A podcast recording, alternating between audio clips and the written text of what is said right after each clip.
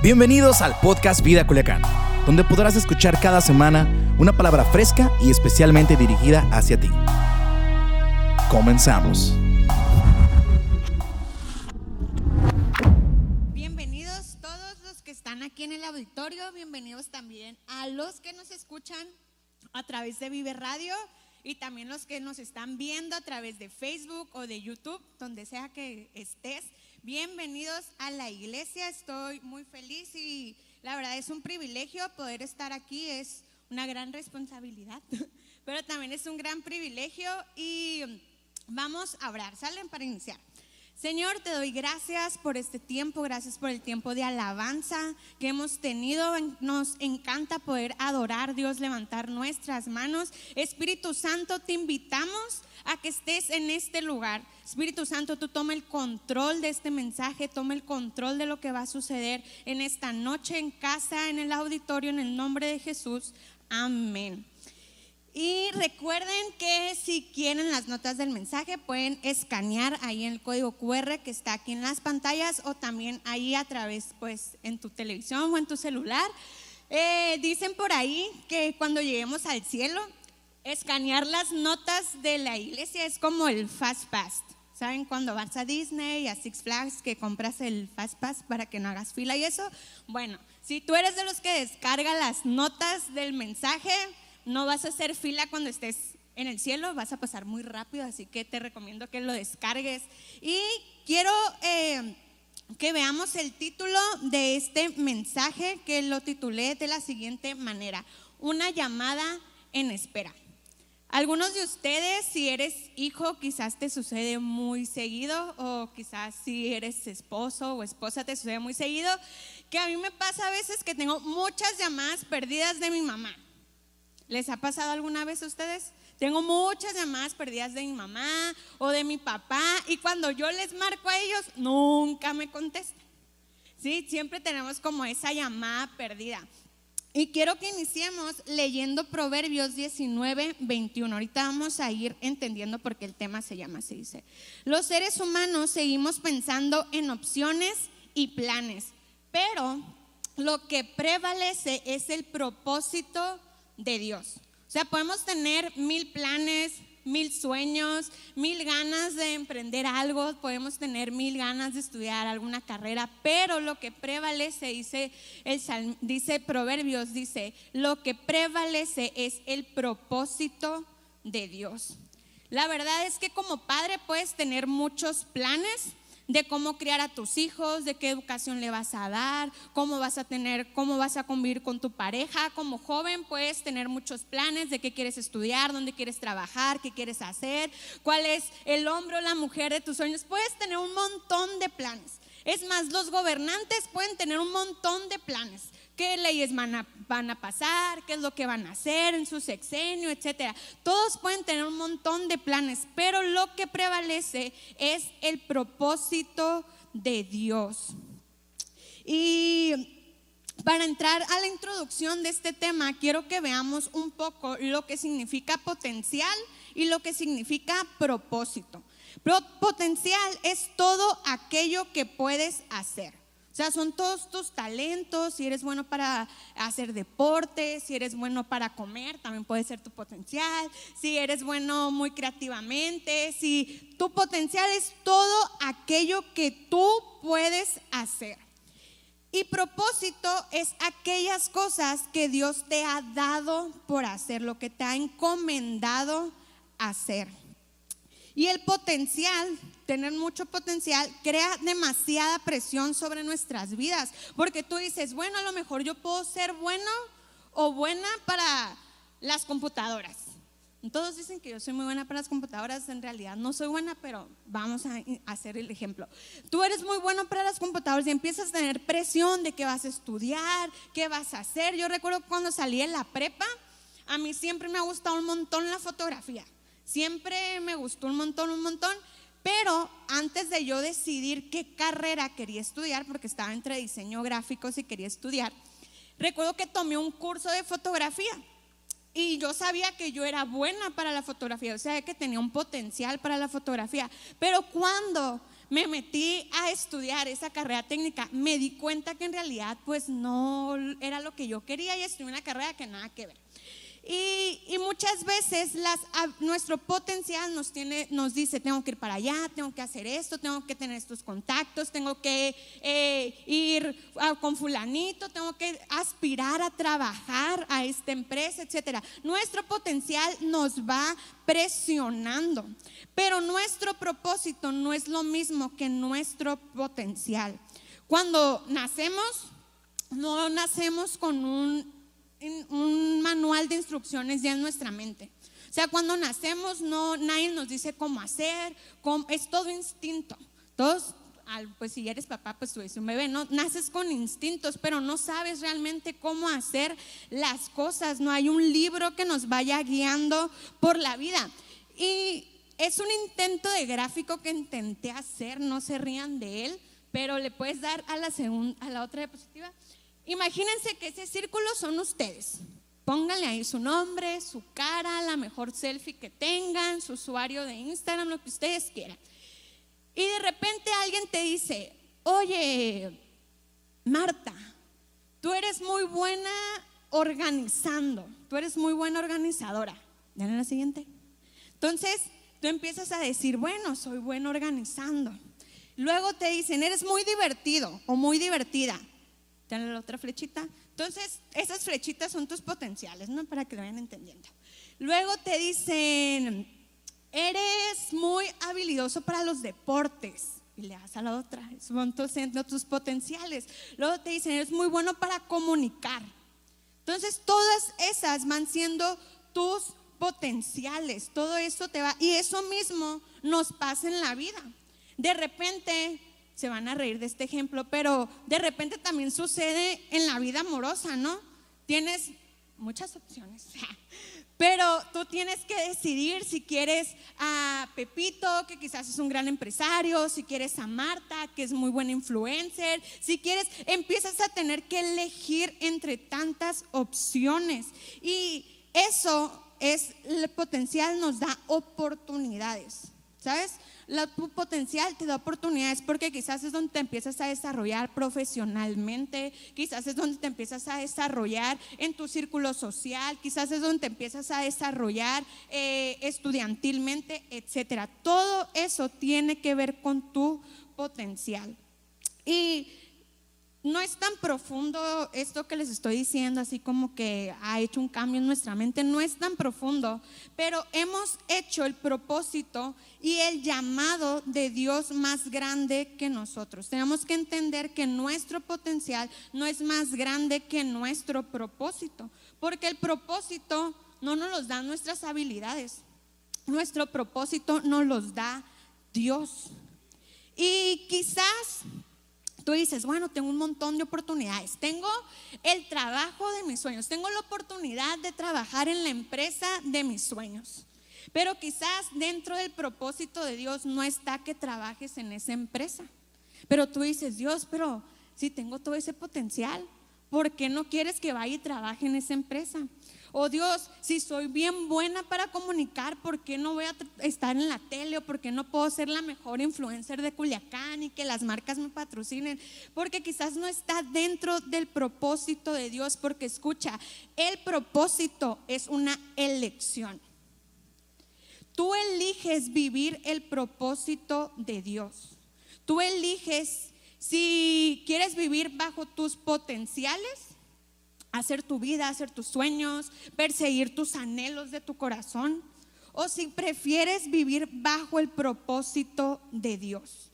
Vivir bajo el propósito de Dios es una elección. Y me encanta Lucas 22, 42, es Jesús. Dice, Padre, si quieres te pido que quites esta copa de sufrimiento de mí. Sin embargo, quiero que se haga tu voluntad y no la mía. ¿Cuántas veces le has dicho a Dios, Dios, en medio de esta situación complicada que estoy viviendo, si puedes, quítala de mí. Pero si es tu voluntad que la viva, ahí déjala.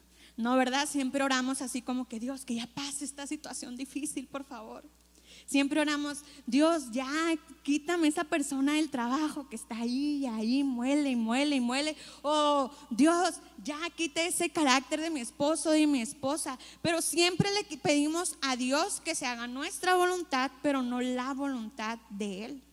Y escucha, Jesús, en medio del duelo que Él iba a pasar, en medio del sufrimiento que Él está, porque Él está a punto de ir a la cruz él podía decidir si ir o no ir a la cruz. ¿Tú crees que Jesús no podía decidir lo que Jesús no podía decir? Ah, siempre no. Siempre no quiero ir a la cruz. Siempre voy a mejor decidir seguir viviendo como humano, predicando, hablando de Dios, pero no voy a morir en la cruz. Claro que Él lo podía hacer, pero ¿qué es lo que Él dice? Que se haga tu voluntad. ¿Por qué? Porque el propósito es una elección que tenemos que hacer todos los días.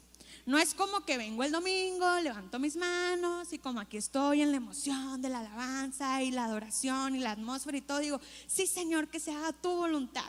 Pero lunes, martes, miércoles, jueves, viernes, sábado, hago mi voluntad y regreso otra vez el domingo y le digo, ánimo Dios, vamos a hacer tu voluntad. No, no se trata de así. No el propósito, es una elección que tenemos que hacer todos los días.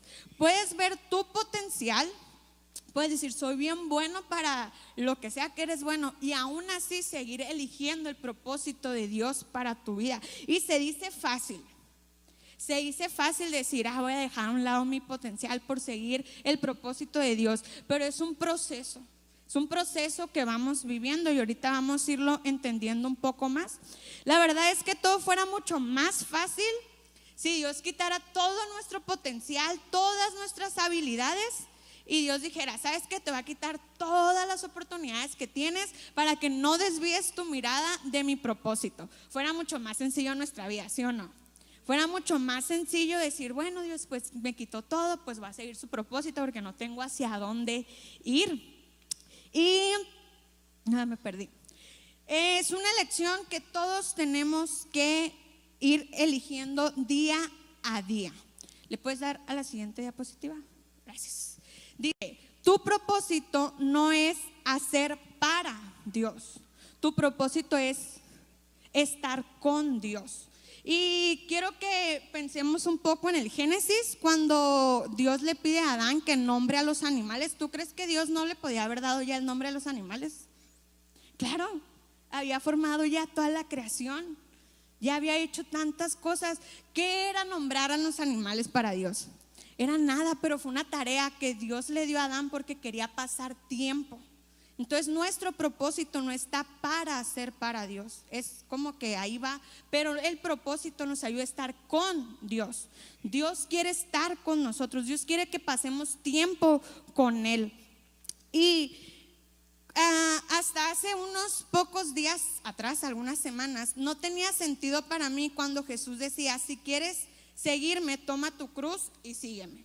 O sea, como que no, sí tenía cierto sentido, pero no del todo, como que no había entrado en profundidad en esas palabras. Pensamos en Jesús y pensamos en la cruz. Pero Jesús no hablaba de eso, Jesús hablaba de todo lo que va a pasar para llegar a la cruz. Antes de que Jesús llegara a la cruz fue azotado, fue mayugado, pasó por un proceso no fácil, pasó por un proceso de dolor. Y cuando Jesús dice, toma tu cruz y sígueme, no te está diciendo literal, agarra la cruz. Pasa todo el proceso de sufrimiento y toma tu cruz y sígueme. Porque la vida no es color de rosa. O sea, si alguien tiene una vida color de rosa, cuénteme cómo le hace, por favor. Díganos cómo se hace. La vida no es color de rosa. Tenemos que pasar por sufrimientos. Y seguir a Jesús no quiere decir que voy a, que voy a sufrir y, y voy a vivir una vida de víctima y de pobrecito, de pobrecita. No, pero se trata que en el proceso en lo que llegamos a ir con Jesús, en lo que el proceso en el que nos acercamos más a la voluntad de Dios, vamos a vivir sufrimiento. ¿Sí? Y hay tantas cosas que puedes elegir, tu carrera, el legado de tus papás, tus sueños, tu trabajo ideal, tu familia. Tenemos tantas opciones. Y no literalmente, pero Muchos de nosotros necesitamos tatuarnos, tuitear ahí en Instagram, donde tú quieras, la frase, voy a elegir mi propósito. Porque cada mañana tienes que preguntarte si ese día vas a elegir tu propósito o tu potencial. Todos los días cuando te levantas tienes que decir, o voy a abrir el propósito de Dios para mi vida o voy a elegir mi potencial. Porque muchas veces Vivimos corriendo en la vida, en el quehacer, con la esposa, con los hijos, con la chamba, con todo lo que tú quieras. Y se nos olvida que día a día tenemos que elegir el propósito de Dios, vivir el propósito, no solamente elegirlo, vivirlo. Y cuando tú y yo entendemos esa parte de vivir el propósito de Dios, nuestra vida no va a ser sencilla, pero va a ser mucho más ligera la carga. Y quiero que leamos Filipenses 4:13. Dice, puedo hacer todas las cosas, o sea, todo lo que Él me ha llamado a hacer, a través de aquel que me fortalece y me da poder. ¿Me da poder para qué? Para cumplir su propósito. Es decir, soy autosuficiente en la suficiencia de Cristo. Estoy listo para todo a través de aquel que me infunde con fuerza y paz. Ahora todos digan fuertemente ahí en casa y escríbelo si es posible, digan llamado. Más fuerte, yo sé que ustedes pueden. Llamado. Gracias. ¿Cuántos de ustedes recuerdan su primer celular? El primer celular que tuvieran. Yo me acuerdo, no fue mi primer celular, pero tenía un celular que quería un chorro, quería un LG, era uno rosita que le podías como escribir cositas en el teléfono, la verdad no recuerdo cómo se llama, o los que son más o menos de mi generación recuerdan un Sony Ericsson que la abrías y era así como que todo. La verdad es que eh, hemos recordado tantos celulares y yo me puse a recordar y ver un chorro de fotos de celulares antiguos y decía, nada que ver con los celulares de ahora, ¿no? Esos celulares ahora vuelan por sí solos. Pero lo que quiero llegar es que antes eh, no sé si recuerdan, pero antes tú podías poner un número para llamar gratis. ¿Se acuerdan que tenían cinco minutos gratis? Y entonces yo tenía una amiga a la que tenían llamadas gratis y cuando eran los cuatro minutos con 30 segundos, colgaba y le volvía a marcar. Y así hacía como mil llamadas para, para que no nos cobraran los minutos. Entonces, muchas veces te pasabas de esos minutos y pues te cobraban la llamada. Entonces, lo que quiero llegar con, con eso es que muchas veces tú y yo tenemos llamadas perdidas en nuestro celular. Podemos tener el celular de nuestros sueños, pero siempre vamos a tener una llamada perdida de nuestro papá, de nuestro jefe, de algún compañero. Y yo no sé ustedes, pero en lo personal yo no soy muy fan de las llamadas. O sea, de hecho, tengo una amiga que es muy fan de mandarme como audios en WhatsApp y yo los detesto. No me gustan. Digo, sí los escucho, pero no me gustan. Y si me marcan, pues les va a contestar. Pero solo si te tengo registrado en mi celular. Si no te tengo registrado en mi celular, difícilmente va a contestar tu llamada, pues por todo el tema de seguridad. No, nunca sabes quién te va a marcar, etcétera. Pero yo no soy muy fan de contestar llamadas. De hecho, si mi mamá me manda WhatsApp o mi papá WhatsApp, para mí es mejor tener una, una comunicación más fluida por ahí. No sé si a los más grandes les pasa, no sé, no sé. A, la chaviza sí es como que somos más ahí del WhatsApp. Pero, sí, mi pastor, tu pastor, te va a marcar. Yo creo que a pocas personas les respondo el celular uno son mis papás, pero yo creo que la tercera persona que los que les contesto es al pastor. O sea, él me puede marcar y le va a contestar. Pero de repente, si alguien más marca y es así como que puedo hacer como que no ve el celular, sí lo hago. He de confesar mi pecado, mi falta. Pero bueno, ¿alguna vez ustedes han tenido una llamada perdida de Dios? ¿Alguien ha tenido alguna llamada perdida de Dios? Que digan, ah, Dios me habló y no atendí la llamada. Creo que todos. Creo que todos hemos tenido una llamada perdida de Dios. Y quizás en el medio, cuando te das cuenta que tienes la llamada perdida de Dios, empiezas a pensar, ah, ¿le llamaré? ¿Me volverá a llamar? ¿No te pasa cuando a veces te marca tu mamá y dices, ay, si fuera sido urgente, me hubiera vuelto a marcar? Yo así pienso, no sé ustedes. Pero muchas veces tenemos llamadas perdidas de Dios.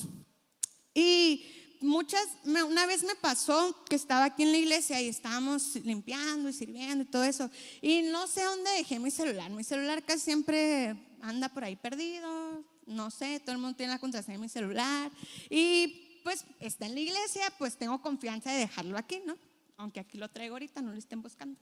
Y, y una vez me marcaron para preguntarme si qué iba a comer o si quería que me trajeran comida y yo no atendí esa llamada, pero si has pasado tus sábados aquí, sabes que la hora de comida es como la hora de oro, pues, o sea, esa hora es sagrada, siempre nos ponemos de acuerdo quién va a comer, etcétera. Y perdí esa llamada.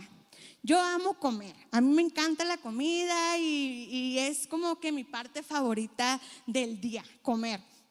Y perdí esa llamada y perdí la oportunidad de que me trajeran comida. Y muchas veces perdemos una llamada de Dios y cuando regresamos la llamada se nos fue la oportunidad. Muchas veces cuando regresamos la llamada se nos fue la oportunidad. Y hoy quiero regalarte seis acciones para contestar la llamada de Dios. Y lo vamos a descubrir en la vida de un hombre de Dios que está en primera de Samuel 3. Y quiero que lo leas conmigo, dice.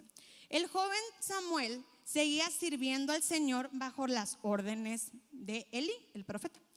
En aquella época era muy raro, era muy raro que el Señor comunicara a alguien un mensaje. No era frecuente que alguien tuviera una visión. Pero un día, Elí, que había comenzado a quedarse ciego y no podía ver bien, estaba durmiendo en su habitación.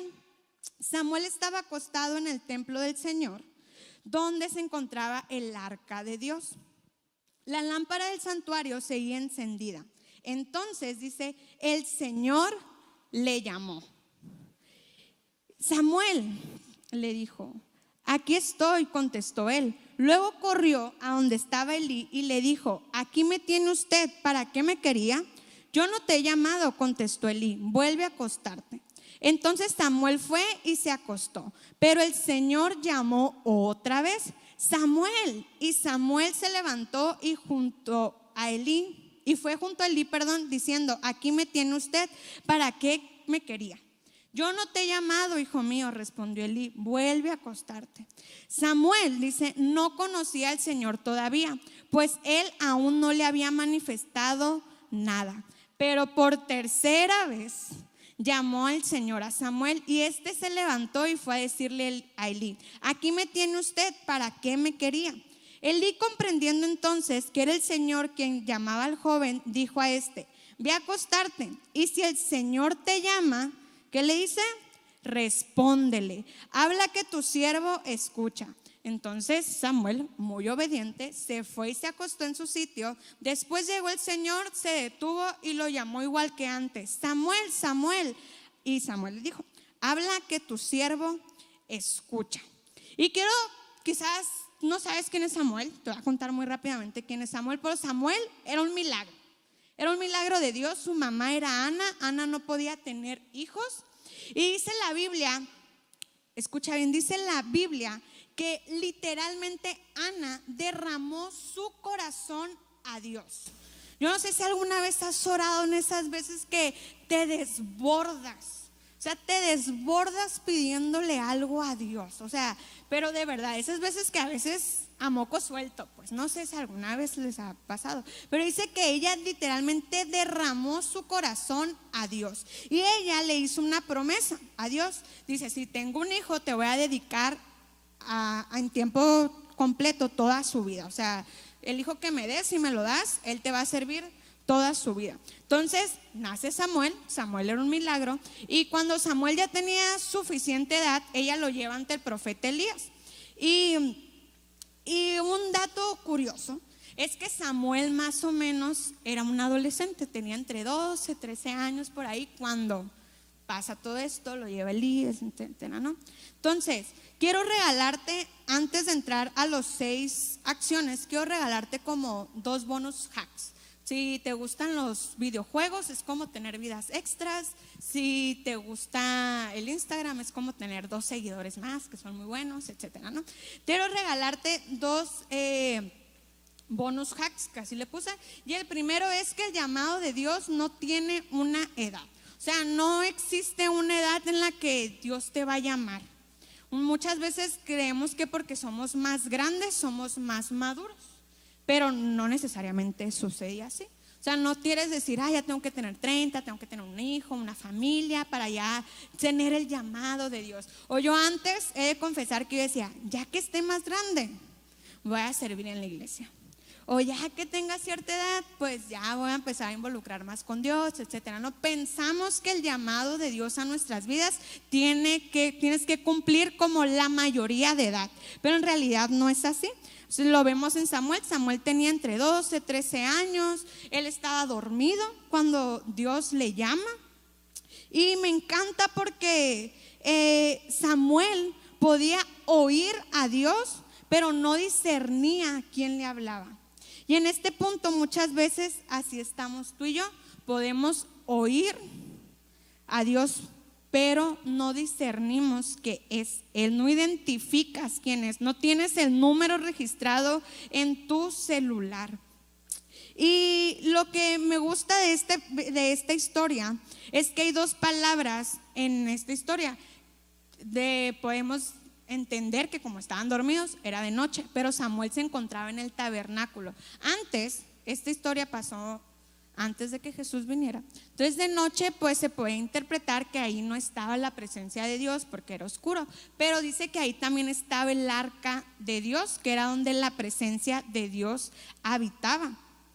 Y, y muchas veces es lo que tú y yo vivimos. Es más, no muchas veces, es lo que tú y yo vivimos. Vivimos en un mundo lleno de caos, en un mundo lleno de oscuridad, de problemas, de todo parece que está en contra de lo que dice la palabra de Dios, las leyes van en contra de la vida, en contra del diseño perfecto de Dios, todo es oscuro. Pero tú y yo habitamos en la presencia de Dios.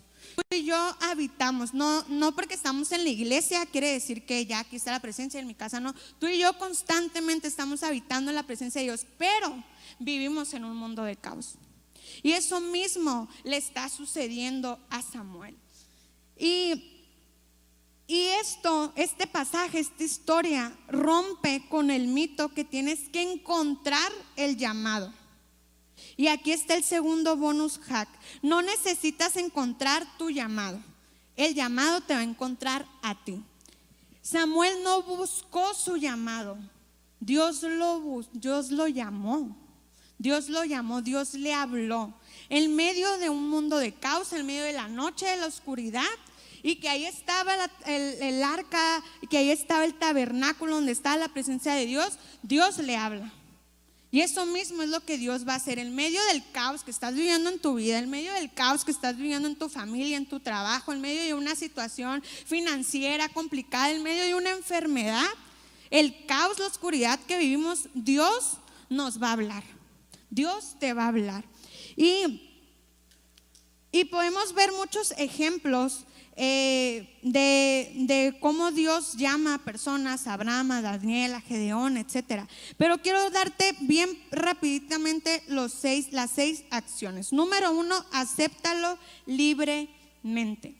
Y en este primer punto necesitamos estar muy truchas, porque muchas veces alguien nos marca e ignoramos la llamada. Pero vemos que es nuestra mamá, vemos que es el pastor, vemos que es, y como no queriendo la cosa así, como que estás dormido y ves de reojo el teléfono y dices, y tengo que contestar. Pero no, a Dios tenemos que contestarle libremente. Dios nos va a seguir insistiendo, Dios va a seguir, vemos cuántas veces Dios le llama a Samuel.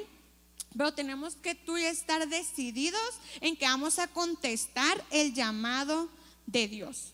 Punto número dos, cuéntale a un líder espiritual. La Biblia dice que hay sabiduría en la multitud de consejos. Y me encanta porque en primera de Samuel 3:17, Elí le dice, ¿qué te dijo el Señor? Dímelo todo. Y que el Señor te castigue y aún te mate. un gaso, si me ocultas algo. Entonces Samuel dice, le contó todo a Elí, dice, no le ocultó nada. O sea, le dijo todo. Y si tú lees la historia, te quedarías así como que Elí se quedó así como, ¿han visto el meme de José José? El de yo digo que así se quedó Eli, no sé ustedes. Dice, es, si le dice Eli, si es la voluntad del Señor, respondió Eli, que él haga lo mejor que le parezca, porque Dios le dice que va a quitar y a sus hijos y que etcétera, ¿no? Y me encanta porque muchas veces nuestro llamado tienes dos opciones. O lo posteas en Instagram o le cuentas a alguien. Cuéntale a un líder espiritual el llamado, porque ahí hay confirmación que es tu llamado. Cuéntale a alguien más maduro que ti. No le cuentes a tu amigo. No le cuentes al, al, que nomás está ahí como que es tu amigo y así te sigue el rollo. No, cuéntale a alguien que es más maduro que tú. Cuéntale a alguien que tengas confianza y que tú sepas que va a orar y que te va a confirmar si es un llamado de Dios. Porque muchas veces confundimos los anhelos de nuestro corazón y vemos una puerta abierta y decimos, es Dios diciendo que vaya y haga eso. Pero realmente no, solamente a veces eh, nos confundimos, nuestras emociones nos confunden, pero no necesariamente es el llamado de Dios. Así que si tú quieres saber si es el llamado de Dios, vi, cuéntale a un líder espiritual y como Samuel, cuéntale todo. No te quedes con nada, cuéntale todo. Punto número tres, entrégate por completo. Si vas a aceptar el llamado de Dios, el que te ha dado, necesitas entregarte por completo, necesitas tomar una decisión. Recuerden, propósito es una elección. Tú decides si lo vives o no. Tú decides cada día si ese día vas a elegir el propósito de Dios o no. Y esto no es un mensaje para los que apenas van a conocer de Dios o si tienes un mes o todos. Tengo 16 años en la iglesia y eh, acabo de salir de una temporada donde nunca, nunca, nunca, nunca me ha cuestionado tanto el llamado de Dios para mi vida como esta temporada. Y tú dices, tienes tantos años, estás en la iglesia, sirves, haces mil cosas, y aún así me he cuestionado el llamado de Dios para mi vida. Este mensaje no creas que porque tú dices, ah, yo soy líder ah, yo hago esto, ah, yo hago lo otro, no es más para mí. No, escucha, muchas veces, incluso nosotros que tienes mil años en la iglesia, eres de cuna, etcétera, te cuestionas muchas veces el llamado de Dios, porque todos los días necesitamos decidir si me voy a entregar por completo al llamado de Dios o voy a seguir viviendo bajo mi potencial. Muchas veces creemos que cuando aceptamos el llamado de Dios, todo va a ser de color de rosa, ¿no? Todos dicen, ah, sí, todo va a ser color de rosa porque estoy viendo bajo el llamado de Dios, estoy viendo bajo la guía de Dios, pero no es así porque hay una diferencia entre la paz de Dios y la vida fácil. Yo puedo estar viviendo la peor situación y aún así tener paz de Dios en mi vida. Yo puedo estar viviendo la peor crisis existencial de mi vida y aún así tener la paz de Dios en mi vida, porque es muy distinto es muy distinto querer tener una vida fácil a querer tener paz de Dios. Punto número cuatro, trabaja fielmente. Ser llamado no es como que me voy a sentar, concha, voy a poner el Netflix, voy a abrir mis redes sociales y que fluya el llamado de Dios. No es así. Ser llamado es trabajo. Cuando Dios le llama a Samuel, Israel estaba en medio de una guerra estaba entre que el arca la llevan para acá, la llevan para allá, que hacían, etcétera, estaban peleando, luego querían elegir un rey, la gente era muy complicada. No sé si a ustedes ha tocado lidiar con gente muy complicada. Todavía, ¿verdad? Todavía somos complicados, somos, me incluyo. Yo soy muy complicada, pero ser llamado es trabajo. No crean que cuando Dios le llama a Samuel tiene la vida cuichi, pues no es así de ser llamado necesitas trabajar, necesitas conocer, necesitas, si Dios te llamó a, servir en un ministerio, si Dios te llamó en una empresa, si Dios te llamó a ser papá, a ser mamá, cualquiera que sea tu posición y estás viviendo bajo el llamado de Dios, necesitas trabajarlo. Y tu llamado te va a costar. A todos nos cuesta, a todos nos cuesta. Y y la escritura dice que Jesús crecía en sabiduría y en estatura.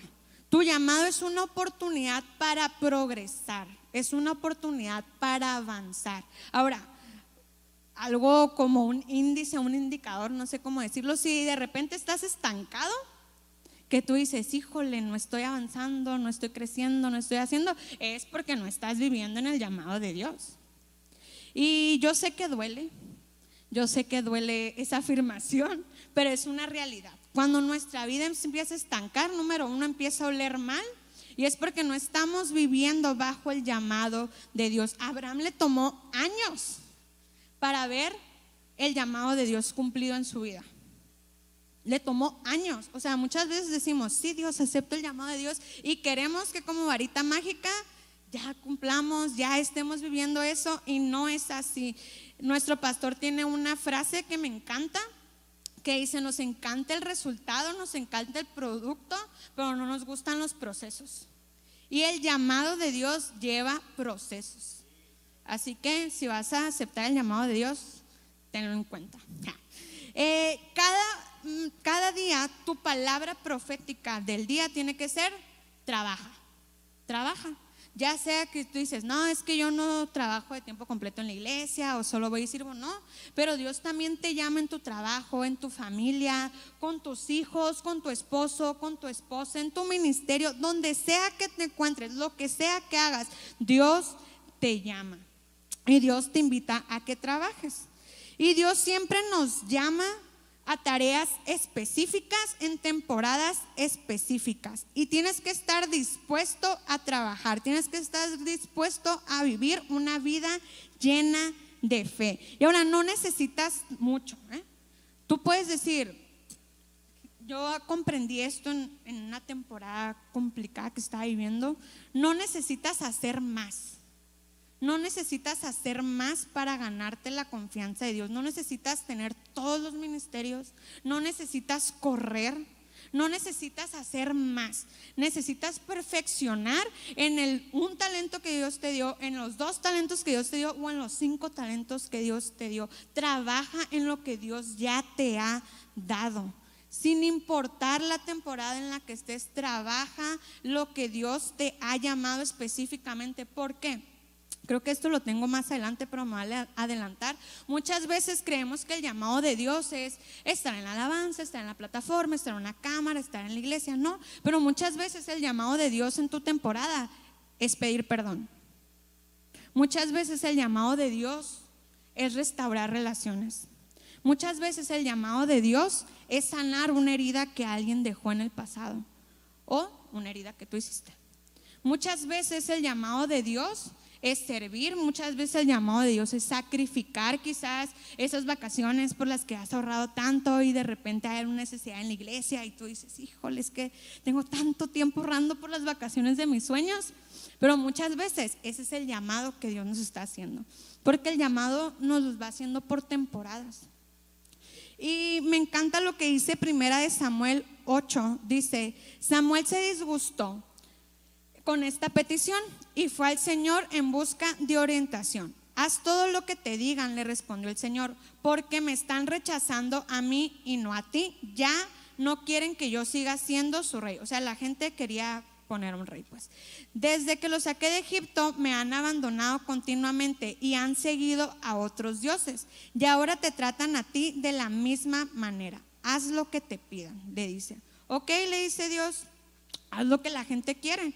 Luego más adelante dice, eh, Dios dice, lamento haber hecho a Saúl rey, porque no me ha sido leal y se ha negado a obedecer mi mandato.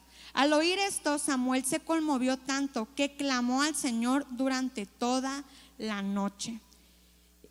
Y unos versículos más adelante dice, eh, Dios le dice a Samuel, ya has hecho suficiente duelo por Saúl, o sea, ya deja de llorar. Y aquí quiero darte el quinto contracción. Gracias. Enfrenta el fracaso. Muchas veces vamos a enfrentar fracasos en la vida. Yo recuerdo que el año pasado intenté tener una empresa de calcetas. Si alguien ocupa calcetas, tengo 100 pares de calcetas en mi casa sin saber qué hacer con ellos. Pero muchas veces te vas a enfrentar a fracasos.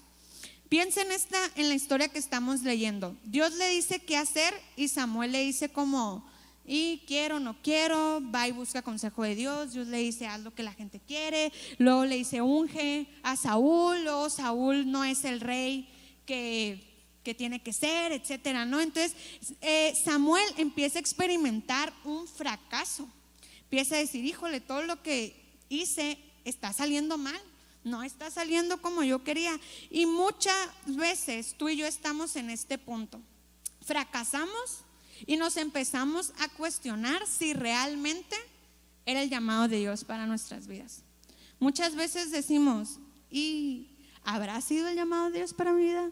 ¿Será que escuché mal? ¿Será que escuché bien? Empezamos ahí como a vivir una tensión. Y escucha, va a aparecer esta frase en tu pantalla. Dice, el enemigo va a querer convencerte que por fallar a Dios, Él no te llamó.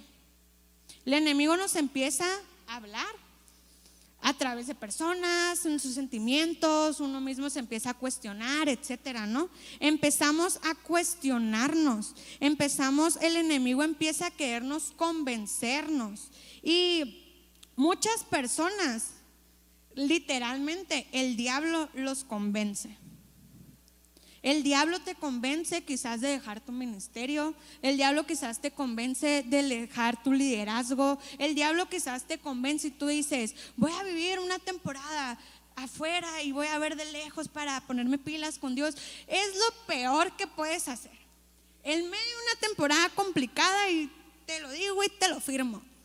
Es lo peor que puedes hacer porque si estás dentro de un ministerio, si estás dentro de lo que tú quieras y nos empezamos a enfriar y decimos lo más fácil es dejarlo para ponerme pilas con Dios y tener tiempo, no lo vas a hacer.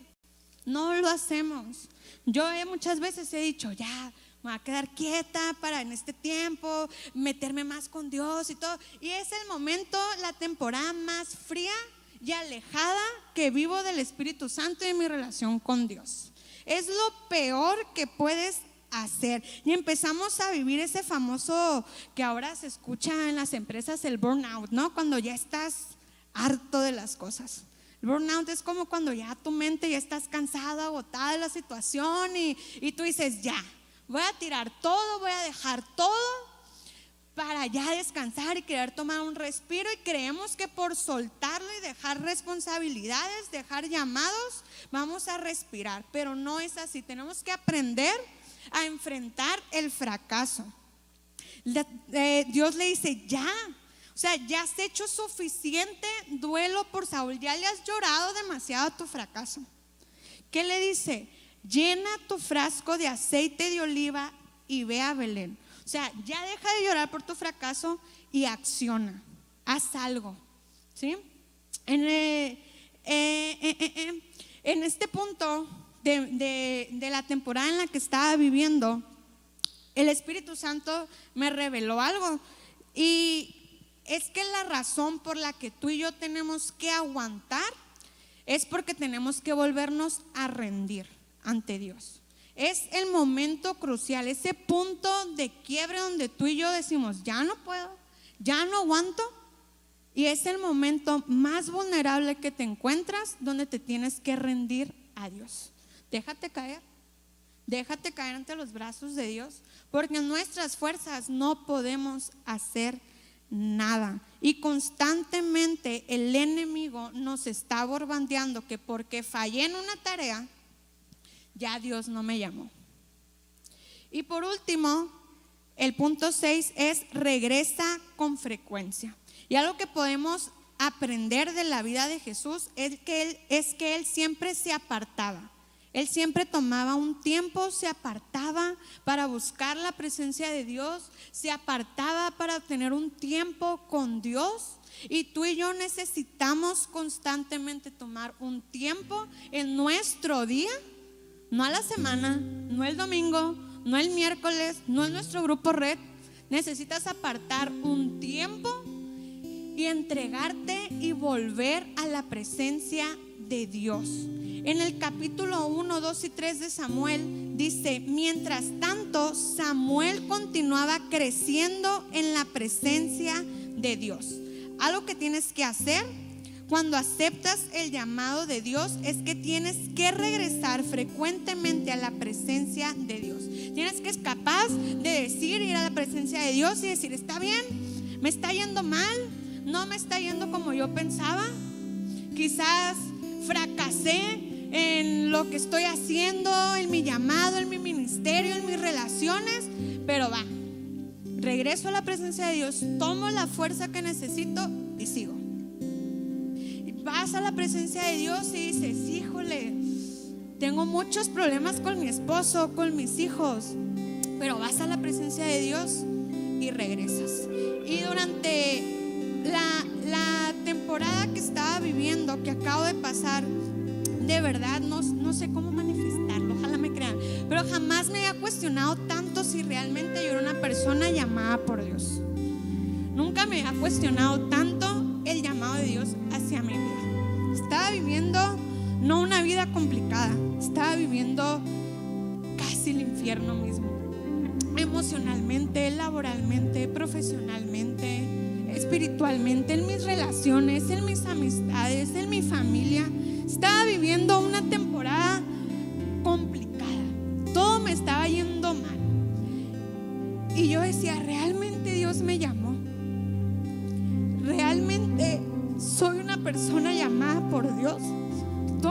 yendo mal, pero no en un área. A veces uno dice, bueno, pues me está yendo mal en mi vida amorosa o en, en la iglesia o en el trabajo. Dices, bueno, pero pues en lo demás me está yendo bien. Pero todo me está yendo mal. Y yo tengo un problema. Yo no, yo no hablo con alguien cuando me siento mal, me cierro. Para mí irme mal, me cierro generalmente.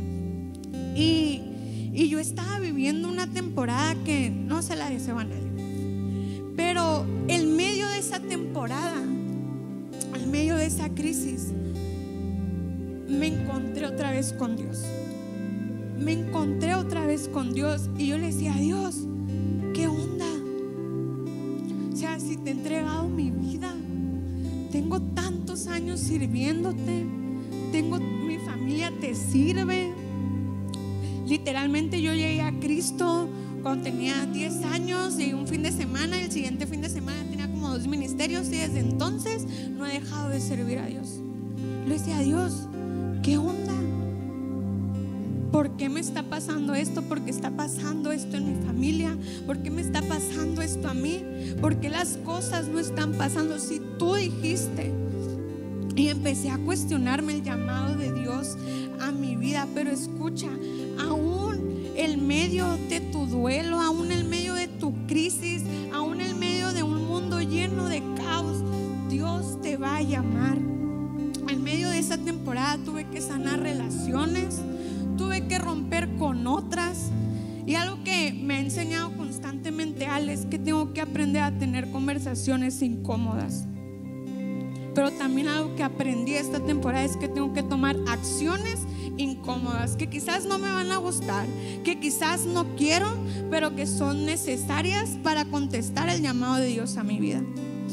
Y quizás ahorita el Espíritu Santo te está hablando y tienes que quizás decir, tengo que dejar relaciones, tengo que dejar un trabajo, tengo que dejar de hacer algunas cosas para contestar el llamado de Dios a mi vida. Y no es fácil. El proceso que Jesús pasó para llegar a la cruz fue un proceso de azotes, fue un proceso, no sé si han visto la película, pero pues, para que les cuento, véanla. Pero fue un proceso complicado. Tu vida no va a ser sencilla.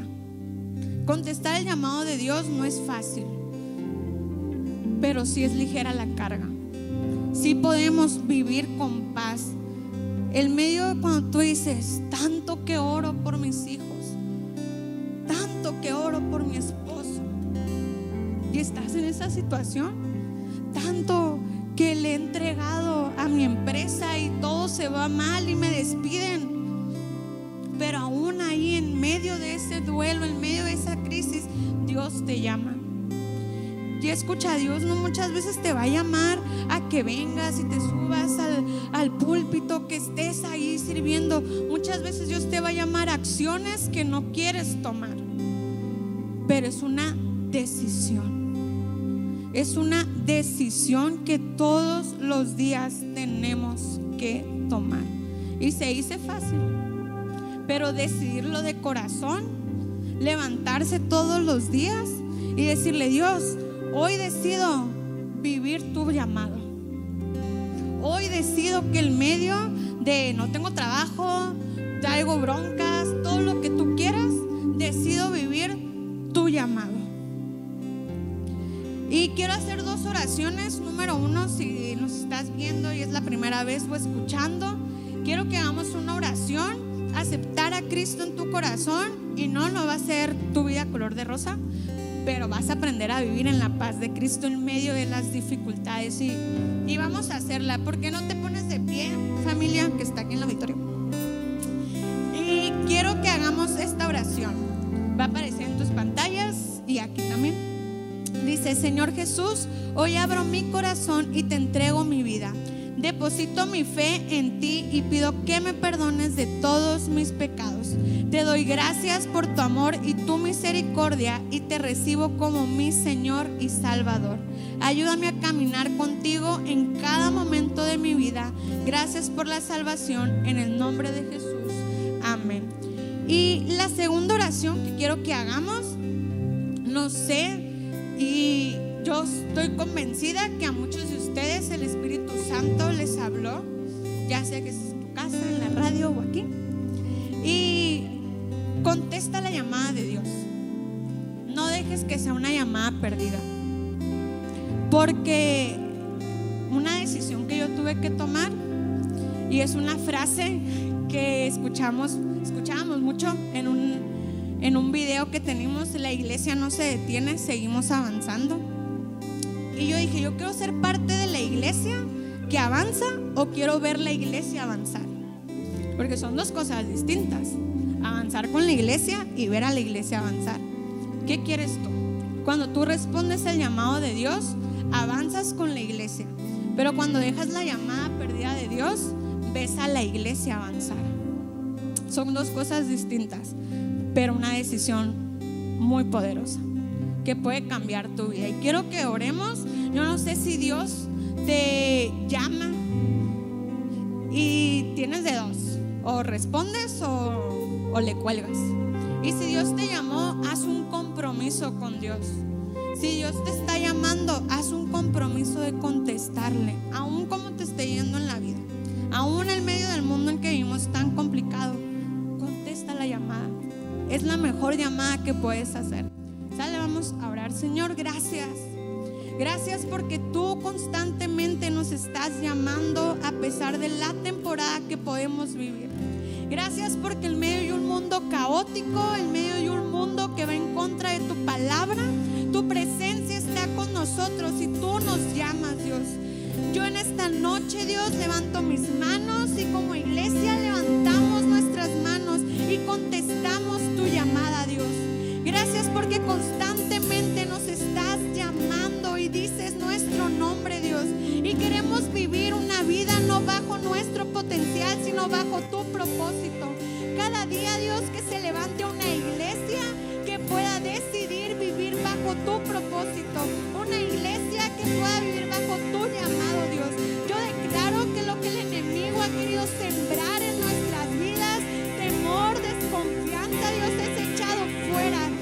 Espíritu Santo, tu día y noche,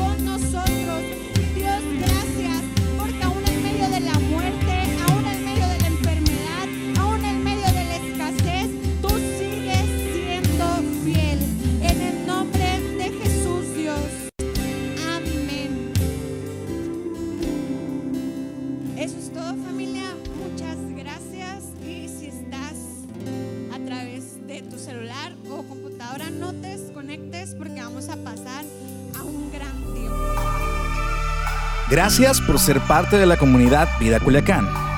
Nos encantaría que pudieras compartir este podcast con tus familiares y amigos.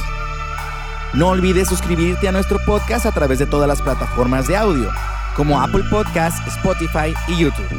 También recuerda que nos puedes seguir a través de nuestras redes sociales como arroba Vida Culiacán en Instagram y Vida Culiacán en Facebook.